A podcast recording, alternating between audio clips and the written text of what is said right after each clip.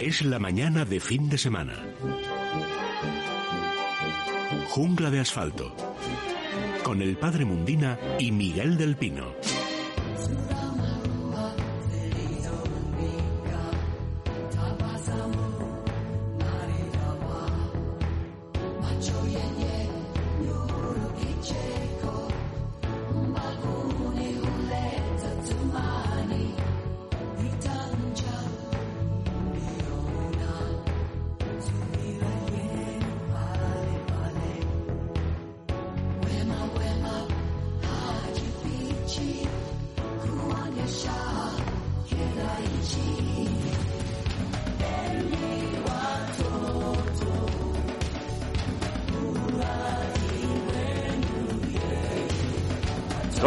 11 y 4 minutos de la mañana. Bienvenidos todos los amigos de la naturaleza. Llegan, pasan la frontera de la jungla. Están en la jungla de asfalto.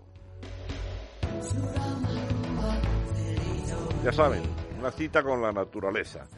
No solamente con la naturaleza silvestre, palabra más bonita quizá que salvaje, ¿verdad? También con, llamamos jungla de asfalto a la presencia de la vida en la ciudad a la presencia de los animales domésticos, de las plantas, esas plantas que tanto alegran la vida a tantas y tantas personas. En fin, estamos aquí desde hace ya, pues tú ya son ocho años o nueve, hace mucho tiempo ya tratando de conectar con esos amigos, con esas personas que siguen queriendo tener conciencia de que en la ciudad puede haber vida y también con los aficionados a salir al campo a disfrutar un poquito de la naturaleza. Les habla encantado su amigo Miguel del Pino en nombre de todo el equipo de Jungla de Asfalto y lamentablemente nuestro, nuestra media sonrisa, nuestro buen carácter, que creemos que lo tenemos, viene últimamente amargado por las circunstancias, circunstancias tremendas en todos los sentidos. No cabe duda de que el punto negro, lo que nos está amargando la vida hace tanto tiempo es la, epidemia, la pandemia, la COVID, la, vamos a decirlo en femenino, que ya parece que la RAE lo acepta también en femenino, pero creemos que es más correcto lo de la enfermedad producida por el virus, la COVID. Pero no es la única, porque hace 15 días yo en un alarde de optimismo sin duda injustificado, conectaba con nuestros buenos amigos de ADENA, ADENA España, Fondo Mundial para la Naturaleza España, para alegrarnos de que el verano estaba siendo especialmente bueno en relación con los incendios forestales. Y es así. Parece que no llega ni al 50% de lo que supuso la extensión de los incendios el pasado año. Pero una vez más, acaba de ser confirmado que los incendios que en este momento se extienden por zonas maravillosas de naturaleza extremeña han sido provocados, una vez más.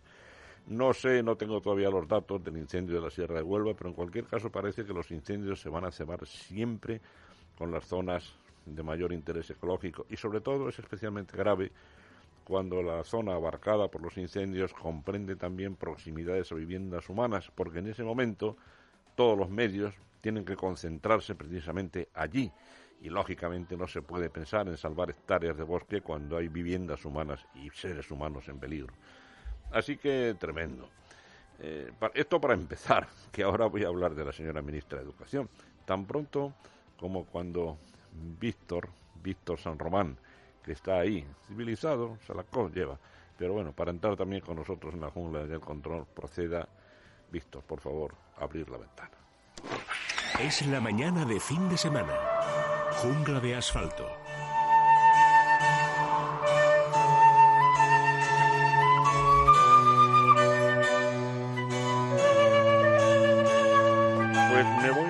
A coger un titular del diario El Mundo, en concreto de su, de su director, que aclara que gobernar no es lo mismo que mandar. Hace falta todavía muchos detalles, mucho pulir, mucho limar ese polígono con tantas aristas, todas ellas peligrosas, que es la vuelta al colegio de los niños y de los adolescentes.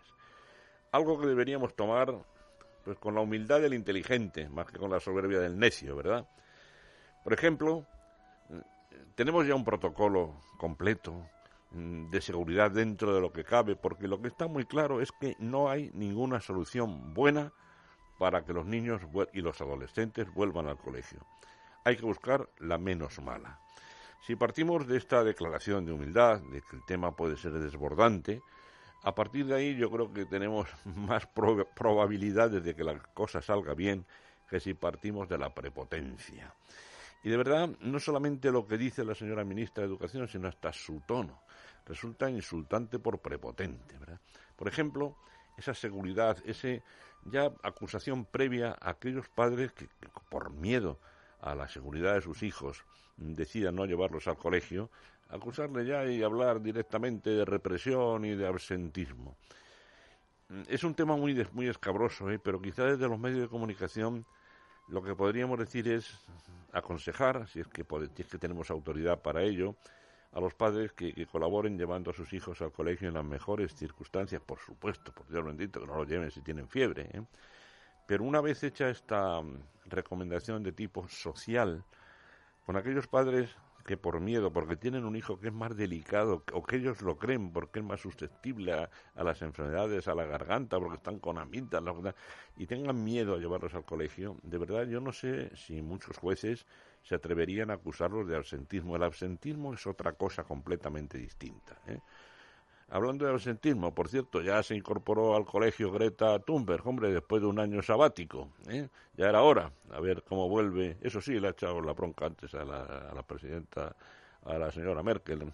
Ya está en el colegio. Bien empezamos. Y en cuanto a los nuestros, pues acaba nuestra compañera y querida amiga Marta Arce, acaba de hacer un estudio comparativo muy interesante entre las diferentes medidas y protocolos tomados por los países del entorno. En todos ellos reina la, duda. Sin embargo, por lo menos cuentan con el margen de que lo han hecho antes, que no lo han dejado para el final, como, como ocurre en España, lo cual es terriblemente preocupante. A partir de aquí, bueno, confiemos, sobre todo, yo creo que tienen un papel muy importante, muy importante, mis queridos colegas, y no lo digo en ex, porque siempre he opinado que lo de ser profesor imprime carácter, pues los profesores tendrán una enorme responsabilidad. Sé que lo van a hacer muy bien, sé que lo van a hacer con todo el cariño y toda la implicación del mundo, y por lo menos que no sea su labor crispada con, huelgas ni con medidas excesivamente autoritarias. Vamos a hacerlo todo lo mejor que podamos, vamos a confiar y vamos a entrar en un momento muy peligroso, hay que reconocerlo. Decía yo ayer, si me hubiera parecido prudente, pero claro, ¿quién soy yo para dar medidas en este sentido? Habla un viejo profesor, que me hubiera parecido prudente no precipitar el comienzo del curso, recordando, como decía yo ayer también, que toda la vida, y han sido muchos años los que he estado en la enseñanza, el curso empezaba el 6 de octubre. Si lo sabré yo, que es el día de mi cumpleaños, precisamente. Yo decía, mi cumpleaños y empiezo a trabajar años y años y años.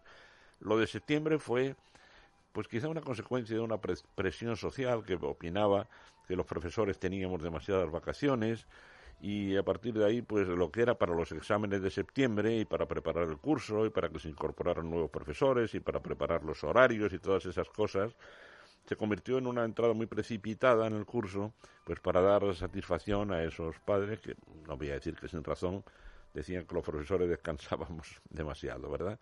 Pero este año habría sido muy prudente, muy prudente, como ha hecho algún país del entorno también, retrasarlo por lo menos 15 días para tratar de paliar pues los efectos de, los retrasos que se han llevado en la organización del curso. Sea como sea, ya es tarde, ya empezamos y a partir de ahí solamente desear lo mejor. Es un momento clave, es un momento crucial. ¿eh? Y socialmente creo que sí, creo que lo más importante es recomendar a los padres que colaboren, pero desde luego con el máximo respeto a, algún padre que quiera decir que por, por miedo, sencillamente, o por poner en prioridad la vida de sus hijos sobre todo lo demás, decida no llevarlos al colegio. No creo que haya muchos jueces que se atreven a llamar a eso absentismo, pero socialmente, pues aquellos que colaboren llevándolos, por lo menos que lo hagan también poniendo de su parte toda la garantía de que si el niño o la niña tiene algún problema respiratorio, algún problema de, amígdalas, de garganta y tiene fiebre, por favor, que pasen primero por el médico antes de volver al colegio. Y dicho esto, venga, ya veo aquí los primeros cañaverales de la selva, me interno en ella.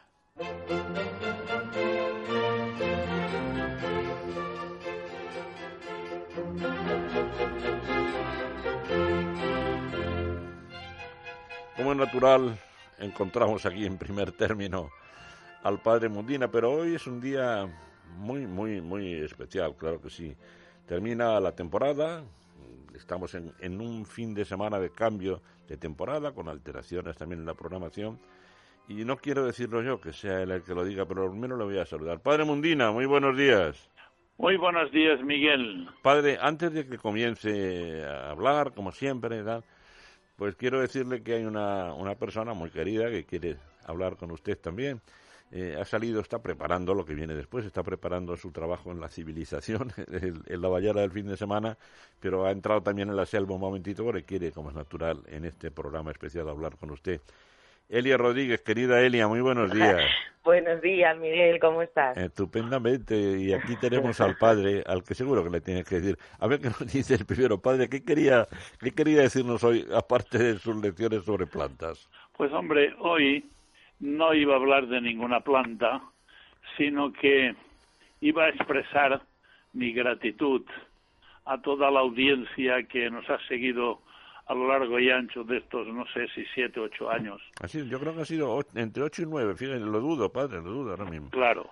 Tener también una gratitud hacia nuestro director, don Federico Jiménez Los Santos, que ha confiado en nosotros, concretamente en mí, y al equipo que siempre ha sido amable, como es Elia, como es María, como es Raquel, y todos aquellos que les han suplido, que han sido realmente extraordinarios y tremendamente respetuosos. Pues ahí, ahí está Elia que quiere hablar con usted, nada, Elia. Pues efectivamente y darle darle las gracias al, al padre Mundina en nombre pues de, de la empresa, en el mío propio y en el de todos los oyentes, porque bueno, el padre, eso ya lo sabe que es leyenda viva de la radio, de la televisión y, y bueno, padre, pues es que son muchos años de, de carrera, ¿verdad? Dedicada claro, es que, eh, pues, no solo a, su, a sus eh, ocupaciones curiles, ¿verdad? Como decimos, sino también efectivamente a, a, sus plantas y a sus Claro, y además pasa lo siguiente, Elía. Yo el día 8 del mes que viene, yo cumplo, aunque la gente por mi voz no lo descubran, pero yo cumplo 88. Pues fíjate. Y 88 ya son unos cuantos años. Sí, pero yo firmaba, ¿eh? Para llegar como el padre Mundina. Y, yo, yo, yo, yo, Elia, creo que firmaríamos todos, ¿verdad? Vamos. Y yo quiero dedicar mi vida a otro, a otro apostolado, digamos, de, de mi sacerdocio, como es la oración.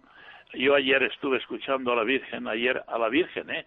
aunque la gente se extrañe al escuchar lo que estoy diciendo, yo ayer escuché a la Virgen en persona y a Cristo en persona. Padre, yo creo que ha hecho también usted un apostolado, ¿eh? y además un, un, apostolado muy importante cada vez que ha hablado con uno de nuestros oyentes, porque mire, yo he hecho un pequeño resumen también de cuáles han sido sus intervenciones más frecuentes en relación con los oyentes. Y sí, cuando le llama una señora, un señor y le dice que, su, pues que, la algácena está llegando al techo.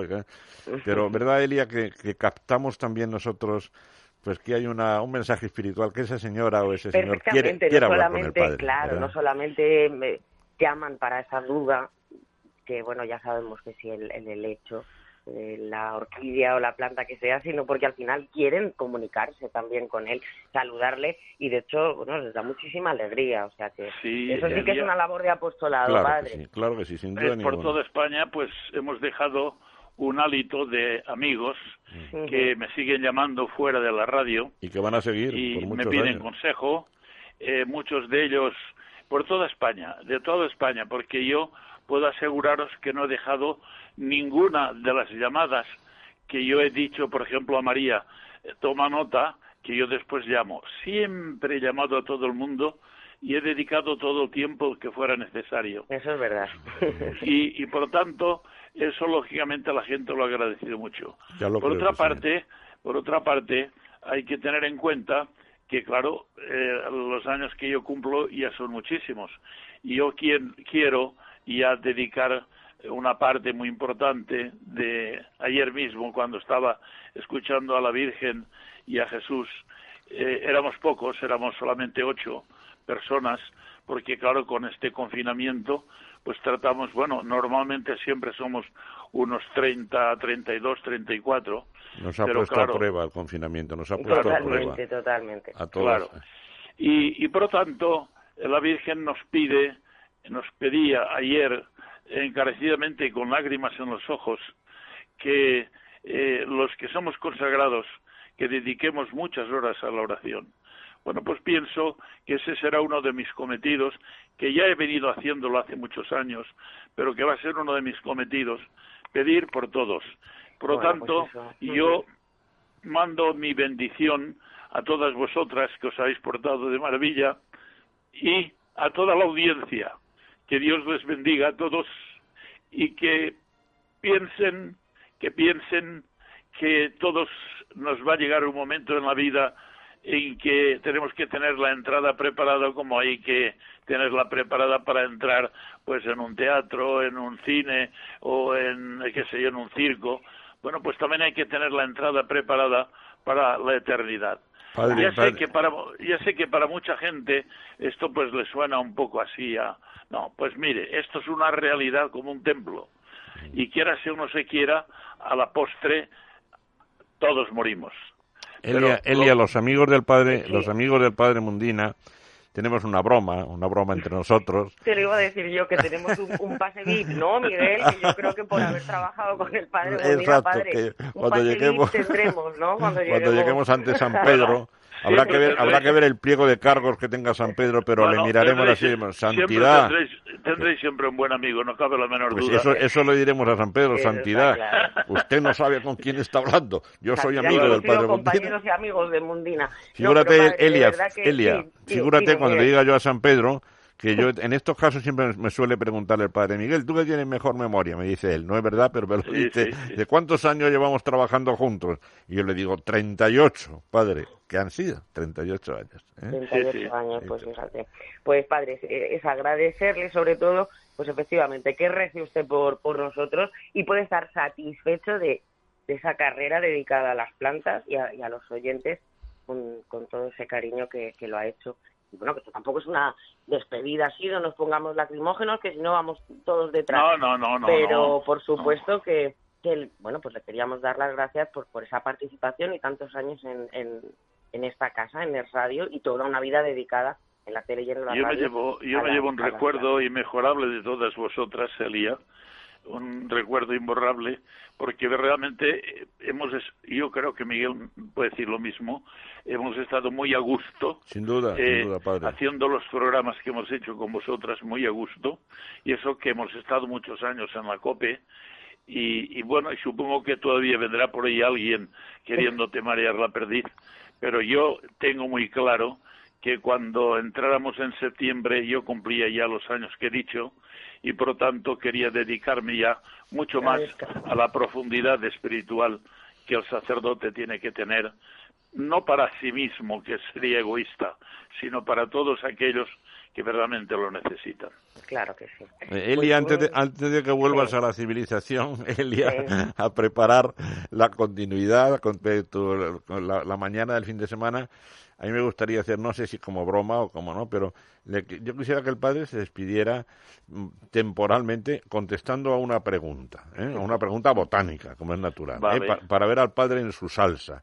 Y para eso, pues traduzco, tomo la voz de lo que yo creo que ha sido la pregunta mayoritaria. Para mí durante una época lo fue los ojitos de las tortugas. La tortuga se la ha cerrado. Pero para el padre, durante mucho tiempo yo creo que la pregunta, voy a, voy a tratar de resumirlo. Padre, tengo, Sí. tengo un tronco del Brasil que, que me ha crecido mucho Sí, sí, sí. y que ya me llega al techo. ¿Qué hago? ¿Qué tengo que hacer? ¿Qué es hago, verdad, padre? Es verdad, es verdad. Siempre cortarlo y reproducirlo porque, sobre todo en esta época estival, si alguien tiene eso, se corta y ahora se quitan las hojas de la parte baja con el fin y lo bueno sería hacerle un toquecito con algunas hormonas vegetales. ¿Para qué? Para que pr- pronto haga un callo y ese callo es el que luego saca las raicillas. Y en esta época que el calor no hay que hacerlo artificial porque ya lo tenemos, aunque hoy hace un día fresquito ya y aparte que quiere presentarse así de sopetón eh, la parte de, del otoño. Y lo Pero padre. todavía es una época buena, yo pienso que pasará y todavía vendrá calor. Claro. Bueno, pues queridos, un abrazo eh, y mi bendición a, a todos y a todos vosotros en particular. Muchas Padre, gracias, padre. Un fuerte abrazo. Yo Gracias estaré en a- contacto, yo estaré en Gracias a los dos y bueno, pues voy a continuar yo también y a las 12 eh, retomo y continuamos la mañana del fin de semana. Un fuerte abrazo, amigos. Miguel, padre, adiós, gracias. adiós, un abrazo también. Padre, hasta siempre yo voy a estar en contacto con usted por teléfono permanentemente. ¿eh? Hay amistades que no se pueden terminar de ninguna manera. Un abrazo muy fuerte, padre. Adiós, adiós.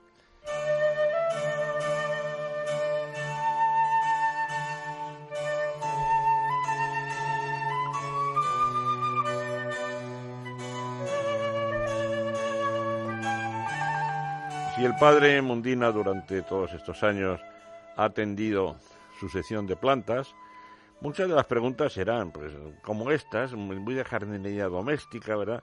Pero también ha tenido que atender una sección especialmente difícil, que es la de las fotografías. Yo recuerdo que antes llegaban muchos sobres, muchos sobrecitos con unas hojas ahí todas macilentas y tal, llenas de manchas. Y decíamos, ¿esto qué es?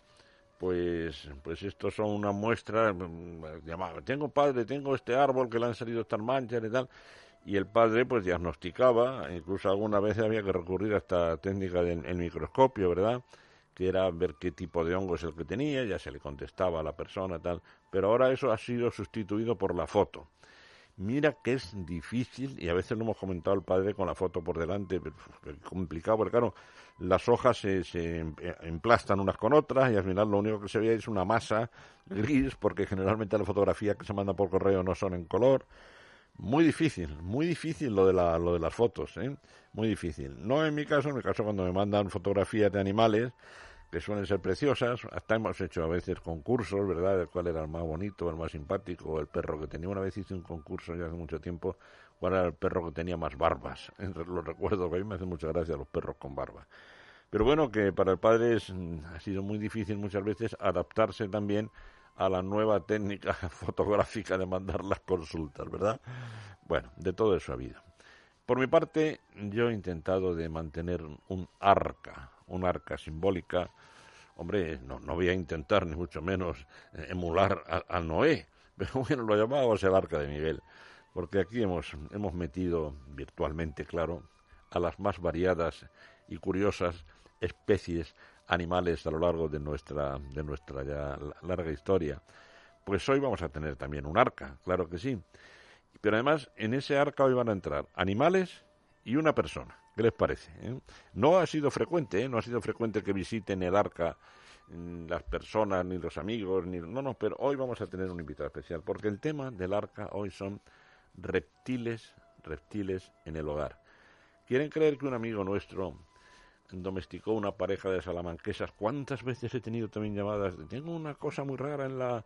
Normalmente le suelen llamar salamandra, no es así, la salamandra es un anfibio, negro y amarillo. Tal.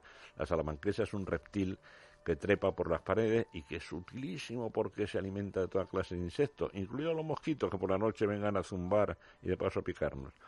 Un querido amigo, si me permiten un inciso más, yo he dicho que, en Jungla de Asfalto hemos rescatado a los últimos románticos de la naturaleza, a personas capaces de hacer cosas insólitas.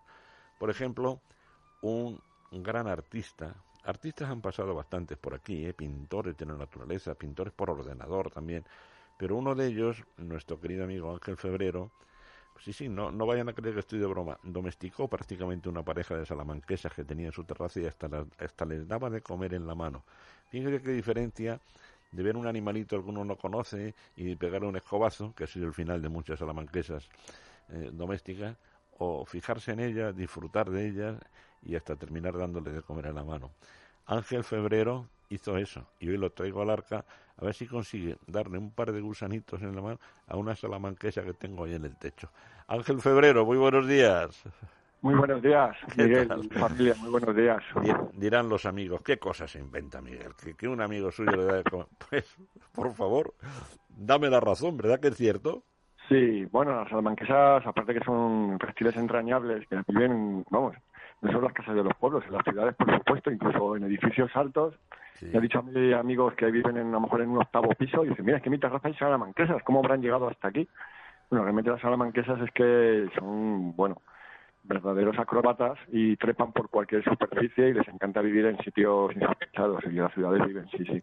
Sí, sí, hay quien piensa también, a ver si van a hacer nido en veneno de salamanquesa. No, aclaremos que una salamanquesa pone un par de huevecitos y que no es fácil también llegar a adultos. O sea que no, no es una plaga, sino todo lo contrario, ¿verdad? Sí, no, además que además las salamanquesas nos libran de todo tipo de insectos que pueden entrar en el hogar, así por ejemplo mosquitos, moscas, todo tipo de insectos que nos pueden picar y las, salamanquesas siempre están ahí prestas a, devorarlos, ¿no? O sea que realmente es el mejor insecticida que hay, tener una pareja de salamanquesas en, en casa, ahí al lado de la terraza o en el porche o donde sea. Pero qué malos, qué malos amigos somos para muchos animales que buscan nuestra proximidad y de, la, y de la que podemos sacar beneficios, como el caso de las salamanquesas, ¿verdad? Porque ¿cuántas han muerto de, pues, pues, personas que se asustan? ¿Esto qué es y tal?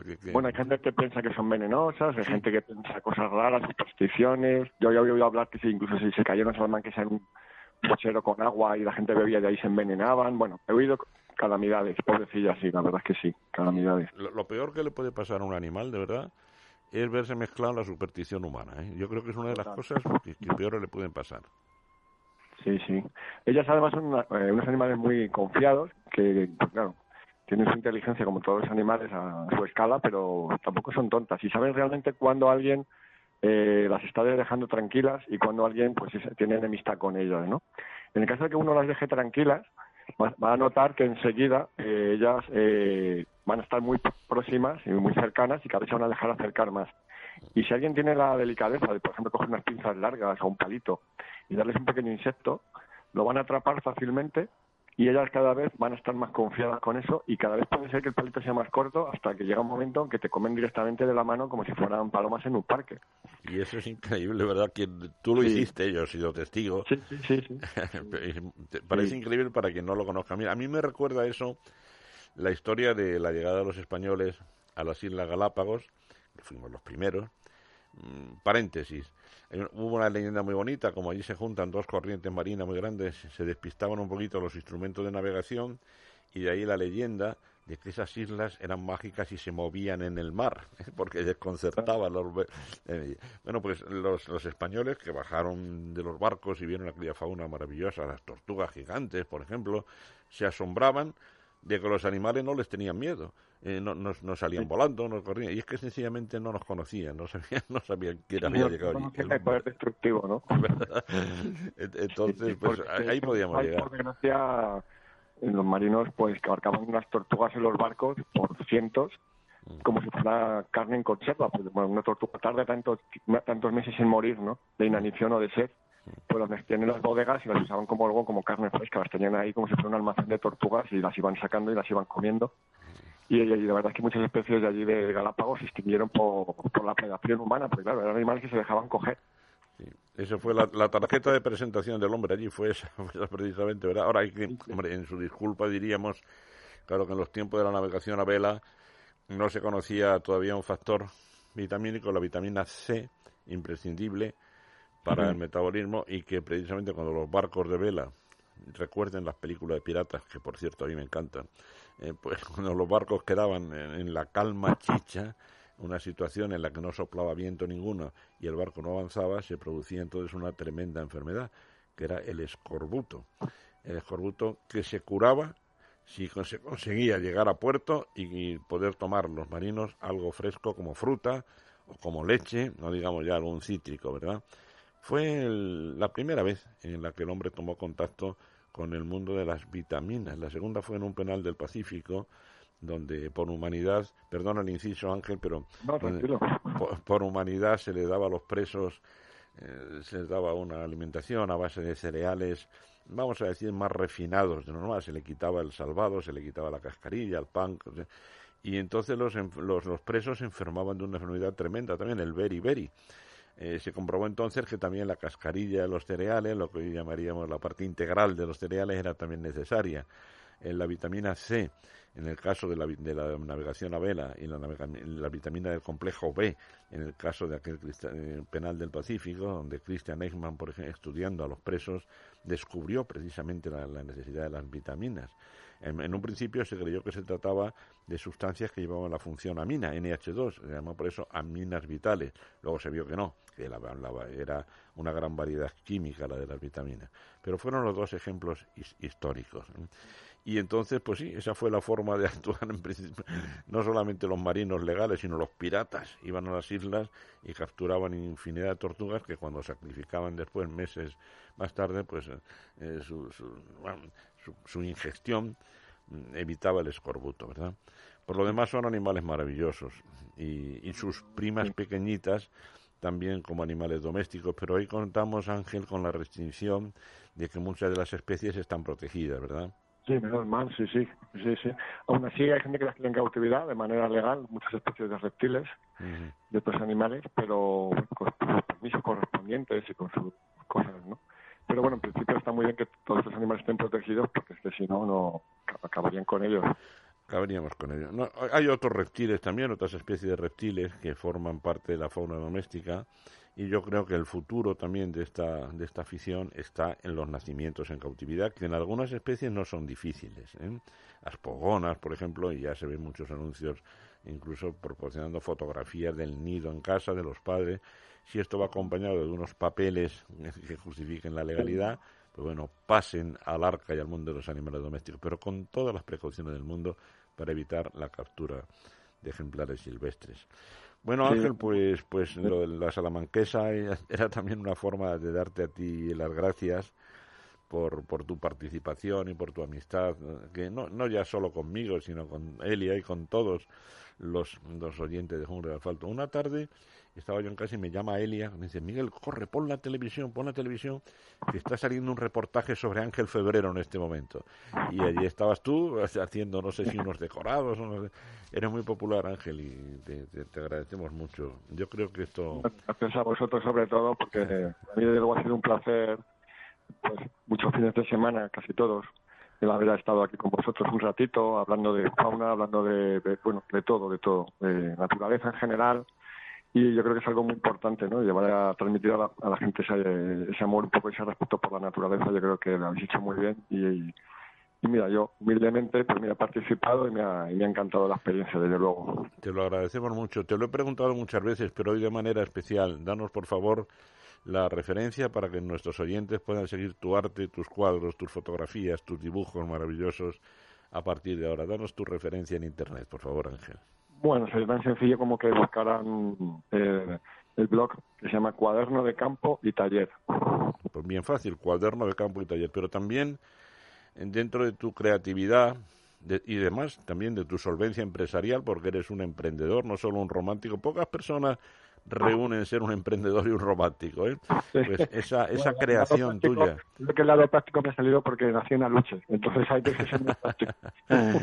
pues que, infórmanos y danos la referencia sobre esa, esa mm, creación tuya que son los muros frescos, esas paredes verticales de plantas maravillosamente naturalizadas. ¿Cuál sería? Sí, bueno, es muy sencillo. También, bueno, la marca es muros frescos y sería tan sencillo como también teclear eso en el ordenador. Pero si quieren ver la web oficial, Sí. Eh, estaría emplazada en una, en una plataforma de arquitectos y decoradores que se llama House, que es H-O-U-Z-Z, así como suena, House. H-U-O-Z-Z. La página de, de, muros frescos, ahí pueden ver todos los proyectos, un montón de imágenes de dónde se han instalado, por ejemplo, pueden ver los que hemos instalado en el aeropuerto de Madrid, muy grandes oficinas, hoteles, y ahí pueden ver todos esos jardines verticales. Muy bien, Ángel, pues esa unión de creatividad con romanticismo te hace especialmente valioso también. Muchísimas gracias, un fortísimo abrazo y la seguridad de que seguiremos trabajando juntos, claro que sí. Por supuesto que sí, eso, eso, eso espero, desde luego que es un placer y nada, no te puede penilla que acabe esta etapa de momento de jungla de asfalto, pero bueno, seguiremos, seguiremos. Claro que sí. Un fuerte abrazo, amigo. Adiós, adiós. Me dice Víctor ahí en, el, en lo que llamamos nosotros la pecera, que no hay peces, es que nos separa un cristal, me dice que tiene unos consejos para los oyentes que es que son de verdad importantísimos, son sencillamente buenos consejos. Pues venga, vamos con ellos, Víctor. Es la mañana de fin de semana. Jungla de asfalto. ¿Quieres que tu mascota esté guapa y se sienta bien? Menforsan, la marca líder en cosmética natural para tus mascotas, soluciona todas las necesidades de higiene y limpieza de nuestros fieles amigos. Todos los productos Menforsan están registrados y garantizados por Laboratorios Bilper, fabricante homologado y certificado desde 1958. Puedes encontrar los productos Menforsan en pajarerías, tiendas especializadas y clínicas veterinarias. Descubre los productos más naturales y el catálogo más completo del mercado. www.menforsan.com Estás escuchando Es Radio.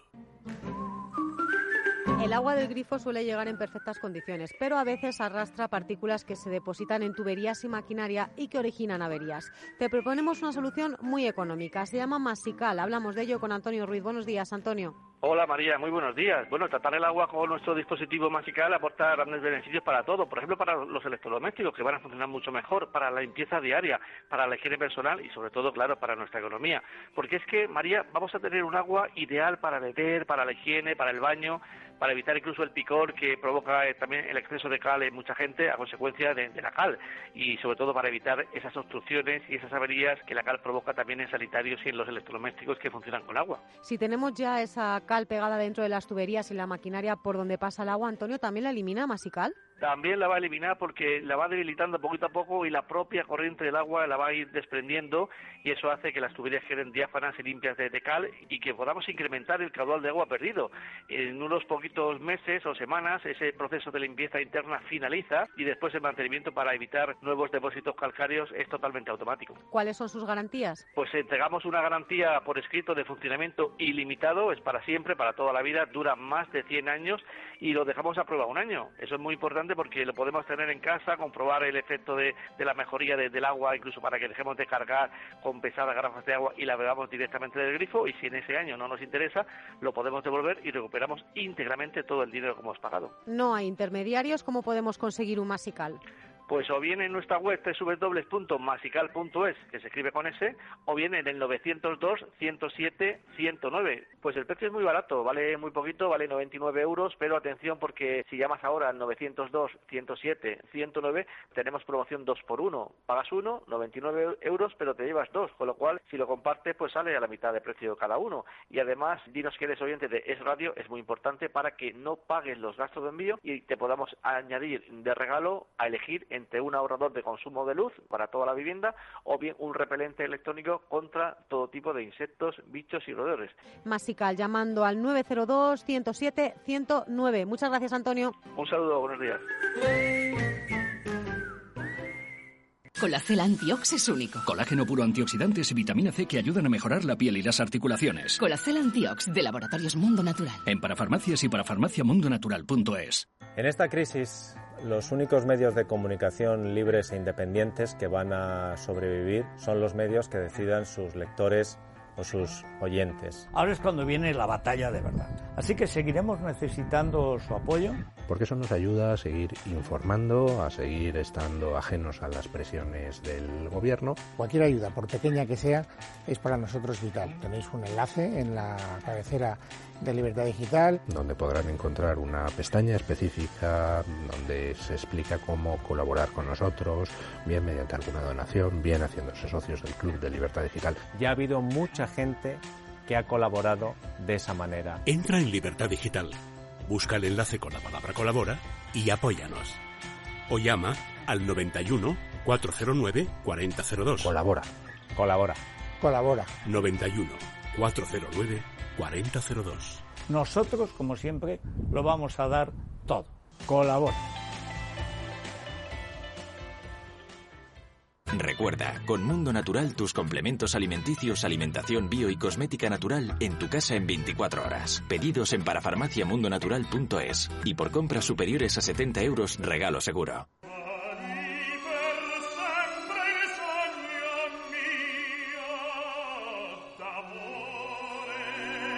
Consigan lo mejor de la carrera del Gran Plácido Domingo en una colección maravillosa, sus 100 mejores momentos. Junto a ti, al pasar las horas, oh mi amor. Sus áreas de ópera, romanzas de zarzuela, boleros y canciones populares reunidas en seis discos que hoy podrán conseguir a través del 902 29 1029 y en la web musicadesiempre.com.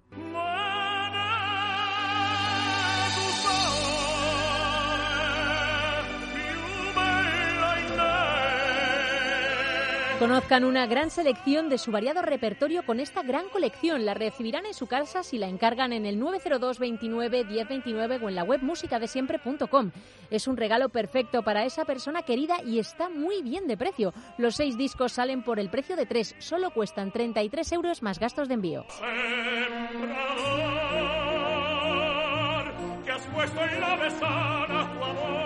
Disfruten de su magnífica voz interpretando baladas pop.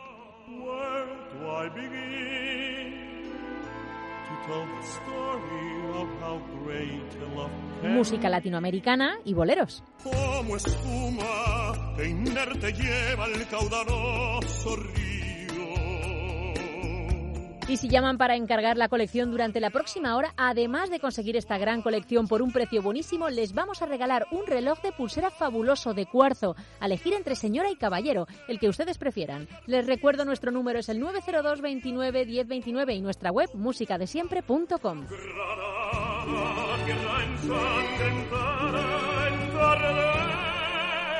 Pida lo mejor de Plácido Domingo en el 902 29 1029 y un reloj gratis.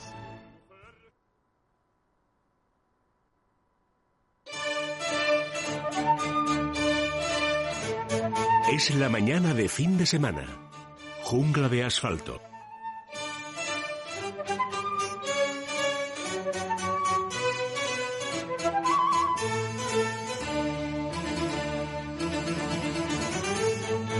Bueno, ¿y qué les digo yo de nuestros amigos de Menforsan? ¿Eh? ¿Qué, qué comentarios. Muchas veces he bromeado yo con Elia, digo, hay un esquimal que todavía vive en un iglú allí en el círculo polar ártico y todavía no conoce la página web de Menforsan y me decía, Elia, imposible. Sí, hay gente, se queda ahí despistada del mundo, www.menforsan.com. Eh, son también, no lo digo en pasado, porque estoy seguro de que la amistad continúa, eh, especiales amigos de Fórmula de Asfalto Menforsan, eh, expresión comercial de los laboratorios Bilper, aparte de tener una división dedicada pues a la desinfección de productos para el ser humano, imagínense la importancia que en este momento tiene esa división de laboratorios Bilper, pero luego también tiene una división que cuyos productos se venden en 50 países ahora mismo del mundo. Y me acuerdo una vez que el doctor Picabea nos dijo que iban a visitar el norte de Europa y tal. Digo, ¿cómo van a venir los renos de Papá Noel este año con los champús de Menforsan, verdad? Cosmética, cosmética, higiene, también complementos alimentarios para nuestros animales domésticos. Y además para todos, porque hay productos para gatos, para perros, ambivalentes, para perros y gatos también y, como no, para animales de terrario, que hoy hablábamos de los reptiles, para las aves, a ver si se puede celebrar este año, no lo tenemos todavía claro, el concurso nacional en Talavera de la Reina de ornitofilia, de pájaros domésticos, para todos tienen nuestros amigos de Menforsan. No se pueden imaginar los oyentes la, la complejidad que tiene, tanto científica como legal, preparar una gama de productos así para animales de compañía. Tiene que hacer, haber habitaciones blancas, que se llaman aquellas en que la experimentación se realice en las condiciones óptimas, ¿eh? para que a partir de ahí, pues todos los productos que salen de esas instalaciones sean no solamente inocuos para los animales domésticos, sino también especialmente recomendable el pH. El concepto de pH, por ejemplo, parece muy misterioso, pero no lo es tanto. Me van a permitir que ponga un ejemplo. El pH en los peces, por ejemplo, es tan, tan importante porque un pH equivocado para lo que necesita esa especie puede provocar lesiones en la mucosa que los peces tienen debajo de las escamas y a partir de ahí en la zona de penetración de virus, de bacterias, de hongos en el agua. Son cosas muy importantes. Y en el caso de los perros y gatos, el pH tiene que estar también ajustado a las características de su piel, que es distinta de la piel humana. Por eso muchas veces al hablar de los productos de Menforsan y siempre en, charla permanente con nuestro amigo el doctor Picabea, jefe de producto de Menforsan, hemos tratado de aportar características técnicas. Hoy pues nos limitamos en esta despedida momentánea a remitirles a la página web de Menforsan, www.menforsan.com y decirles muchas gracias amigos también por vuestra colaboración que estoy seguro que va a continuar siendo muy fructífera con Es Radio y con la mañana del fin de semana. Y dicho esto, ¿Tienes el catalejo preparado, Víctor? O te hemos, porque veo por ahí en algún claro de selva. ¿Sabes dónde podemos buscar a este amigo? Seguramente en zonas altas, porque se sube a ella, sube a montañas y todo para, para tener cobertura y que le localicemos. A ver si es suerte. Ezequiel, Ezequiel Martínez. Ezequiel. ah, apareció. Buenos días, querido amigo. Muy buenos días. Bueno, en primer lugar también un agradecimiento que te transmito en todos los en nombre de todos los amigos de nuestra jungla de asfalto por tu constante amistad y participación en el programa, donde has aportado tanto. Hoy me gustaría hablar contigo más que de pasado, porque esto sigue, claro que sí, eh, aunque cambie el formato, además, porque cambia la temporada en Es Radio, me gustaría hablar contigo más de futuro que de pasado y preguntarte cuáles son, en tu, en tu opinión, los, los futuros, las fronteras, lo próximo, lo más importante que habría que abordar en la naturaleza española? ¿Cuáles son los principales problemas que tenemos en este momento? Bueno, el, general de todo el mundo es el cambio climático, que eso lo sabemos, y aparte de eso, pues que tenemos un problema grande, por lo menos en España, que yo conozca, eh, del tema del despoblamiento rural. Ahí, ahí estoy completamente de acuerdo contigo, Ezequiel. ¿Qué podemos hacer para minimizar este problema? Bueno, pues yo creo que las administraciones tienen que facilitar la vuelta al campo de gente joven que quiera ir a ocupar esos lugares que todavía los paisanos pueden enseñar algunas profesiones a, la gente joven que quiere ir para allá.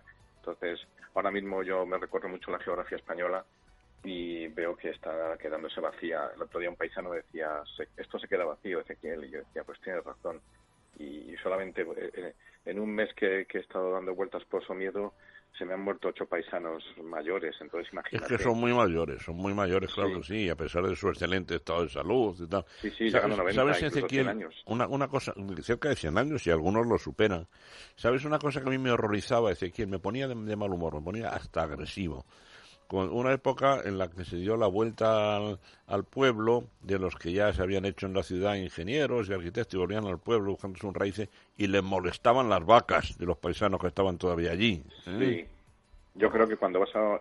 Yo siempre recomiendo a la gente cuando va por, por, aquellos territorios tan bonitos que tienen que integrarse y ser un paisano más. O sea, tú no puedes ir ahí con la mentalidad de la ciudad. Muy bien dicho. Ni, ni meter el coche hasta el final del pueblo, ni pasar por las casas sin dar los buenos días, no puedes coger una manzana de un árbol porque tenga 30 manzanas porque no son tuyas, ni puedes abrir una puerta para tocar una vaca pequeñita porque se te pueden salir las demás, o puedes, o puede salir el perro que está allí vigilando y puede morderte.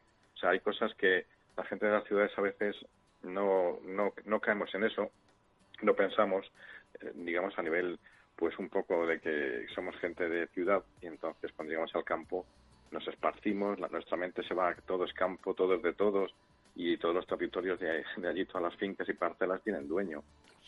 A, veces a la, gente abre una puerta y dice, mira, todo verde, una pradera, vamos a entrar con el perro y, y nos ponemos ahí en medio de la pradera y a lo mejor es un cultivo, un cultivo de algo que están haciendo. Entonces, ese desconocimiento, pues claro, los paisanos eh, que viven de eso, pues les pone bastante enfadados. A veces. Oye, pues no, no es mal mensaje final de esta etapa de nuestro de nuestra programación sobre naturaleza. E, eso de comportarnos saber integrarnos también como personas de campo. Sí sí la, frase es ser un paisano más en el pueblo donde llegues. Muy bonita. Yo yo aportaría ya sé que no tiene mucha importancia pero aportaría el no vestirse de jaimito verdad integrarse en la yo ahora veo a la gente que va al campo no como en mi época que íbamos pues con camisas verdes y pantalón verde de pana y los prismáticos. Ahora la gente va muy moderna y sobre todo todo el mundo va con muchas prisas, que eso es increíble, y todo el mundo va con el móvil. O sea, tú llegas a un pueblo pequeñito donde la gente está allí con las gallinas, las vacas, y entras al pueblo y, entras ya con el móvil haciendo fotos, que eso a la gente a veces no le gusta, y luego entras hablando con tu vecino o tu tía o tu hermano diciendo, estoy en un pueblo precioso, hay vacas, estoy aquí con un paisano que está aquí ordeñando, y esto es maravilloso. Entonces no disfrutas porque, claro, a la gente le molestas luego estás todo el rato con el móvil y todo el rato haciendo fotos y grabando y luego la gente te contesta, con lo cual te llaman, hay ruido. O sea, no podemos estar por las sendas de la montaña con el móvil en la mano eh, mandando a la gente donde estamos, porque eso eh, más vale disfrutarlo tú y luego por la tarde cuando llegues a, a la casa, al hotel donde estés, pues ya mandas las fotos o, haces un comentario. pero yo he visto sendas ahora mismo en algunos sitios donde toda la gente estaba con el móvil en la mano haciendo fotos y mandándoselas y la gente les contestaba y se pasaban toda la senda hablando con primos, hermanos, vecinos, diciendo estoy en un sitio maravilloso, fíjate cómo estoy, qué bonito. Entonces es un poco disfrútalo, disfrútalo. Déjame que regañe también, déjame que regañe a ese joven que veo allí cerca de ti con gafas de espejo, ¿eh? que, tampoco, que, tampoco, son buenas, ¿verdad? Mira, Jesús, nuestro buen amigo Jesús Garzón decía, vas por una cañada y vas en silencio disfrutando de ese paisaje y de repente oyes un zumbido que viene y se te pasan cuatro o cinco en una bici de montaña a toda velocidad, disfrazados como si fuera una mosca gigante, y dice, y no han visto nada. No han visto nada, ni, ni, han sentido la cañada, ni han visto nada de nada. Entonces, Más que moscas moscones, en verdad, dice, si, te descuidas te atropellan, me decía Jesús, si te descuidas te atropellan. pues si algo, si alguien sabe de naturaleza en España es Jesús Garzón. Hombre, ¿eh? el número uno, por supuesto. Yo le mandé, le mandé un abrazo ayer, recordando que es el hombre que, que redescubrió las cañadas reales y nos demostró que las ovejas tienen derecho a pasar por la calle de Alcalá. ¿eh? Sí, sí, yo le hice, le hice una entrevista hace poco, muy larga, muy bonita, como 12 folios de entrevista, imagínate. Ah. Y al final, una pregunta como las que tú haces, Jesús, ¿qué se puede hacer en España para cuidar el medio ambiente y que todo esté mejor, nuestros bosques, etcétera, etcétera? Y me dijo rápidamente, poner ovejas. poner ovejas en el medio ambiente para que limpien los bosques, abonen, dejen las cañadas limpias, no haya tantos incendios y haya trabajo en el campo que es todo lo contrario a lo que diría mucho urbanita, ¿verdad? no, hay que limpiar, eh, hay que aclarar que un, que un, bosque no es un no es un parque, no es un jardín, ¿verdad?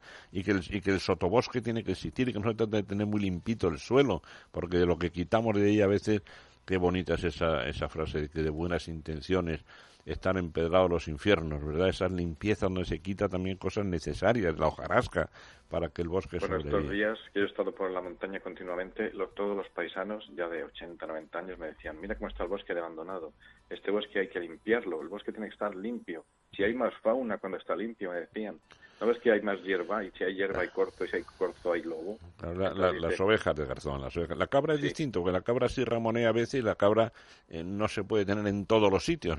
Puede, sí puede ramonear árboles jóvenes y tal, pero bueno, cada uno, cada animal en su sitio, ¿verdad?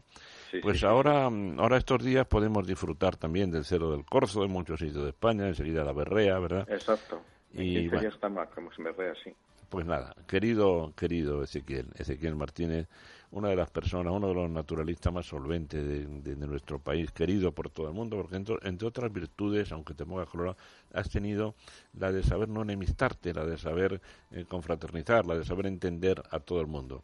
Un abrazo muy fuerte y muchísimas gracias, Ezequiel, por tu participación que ha sido constante en nuestra jungla de asfalto. ¿eh? Un fortísimo abrazo. Gracias, Miguel, a todos. Un abrazo.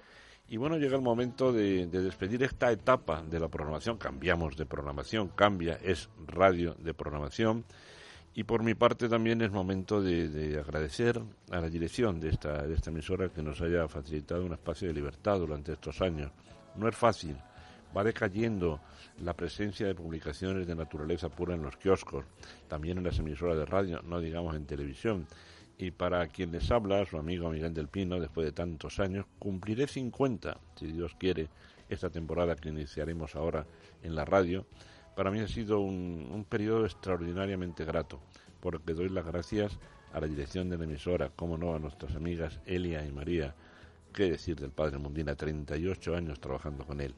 Y un abrazo muy especial también para, en este momento lo representa Víctor San Román, pero hayan estado otros vistos también, nuestra querida Raquel Robles Kelu. ¿eh? Ahí estamos y un agradecimiento muy grande también para estos jóvenes que son de verdad absolutamente encantadores y cuyo trabajo es magistral y a los que yo espero que nunca se me haya olvidado nombrar. Un abrazo en este caso para ti, un codazo fuerte, Víctor, transmisible a todos los técnicos de la emisora. Y por lo demás, amigos, decirles que ha sido también una gran satisfacción que me hayan permitido a mí tomar estos programas especialillos de verano para pasearnos por la jungla, por la jungla de asfalto. Y ahora vuelvo a la civilización, pero seguro que dentro de nada estoy otra vez en el campo y en la naturaleza. Un abrazo amigos, les habló Miguel del Pino, encantado de estar con ustedes. Y hasta aquí llegó esta etapa de mi labor radiofónica, hasta aquí llegó Jungla de Asfalto.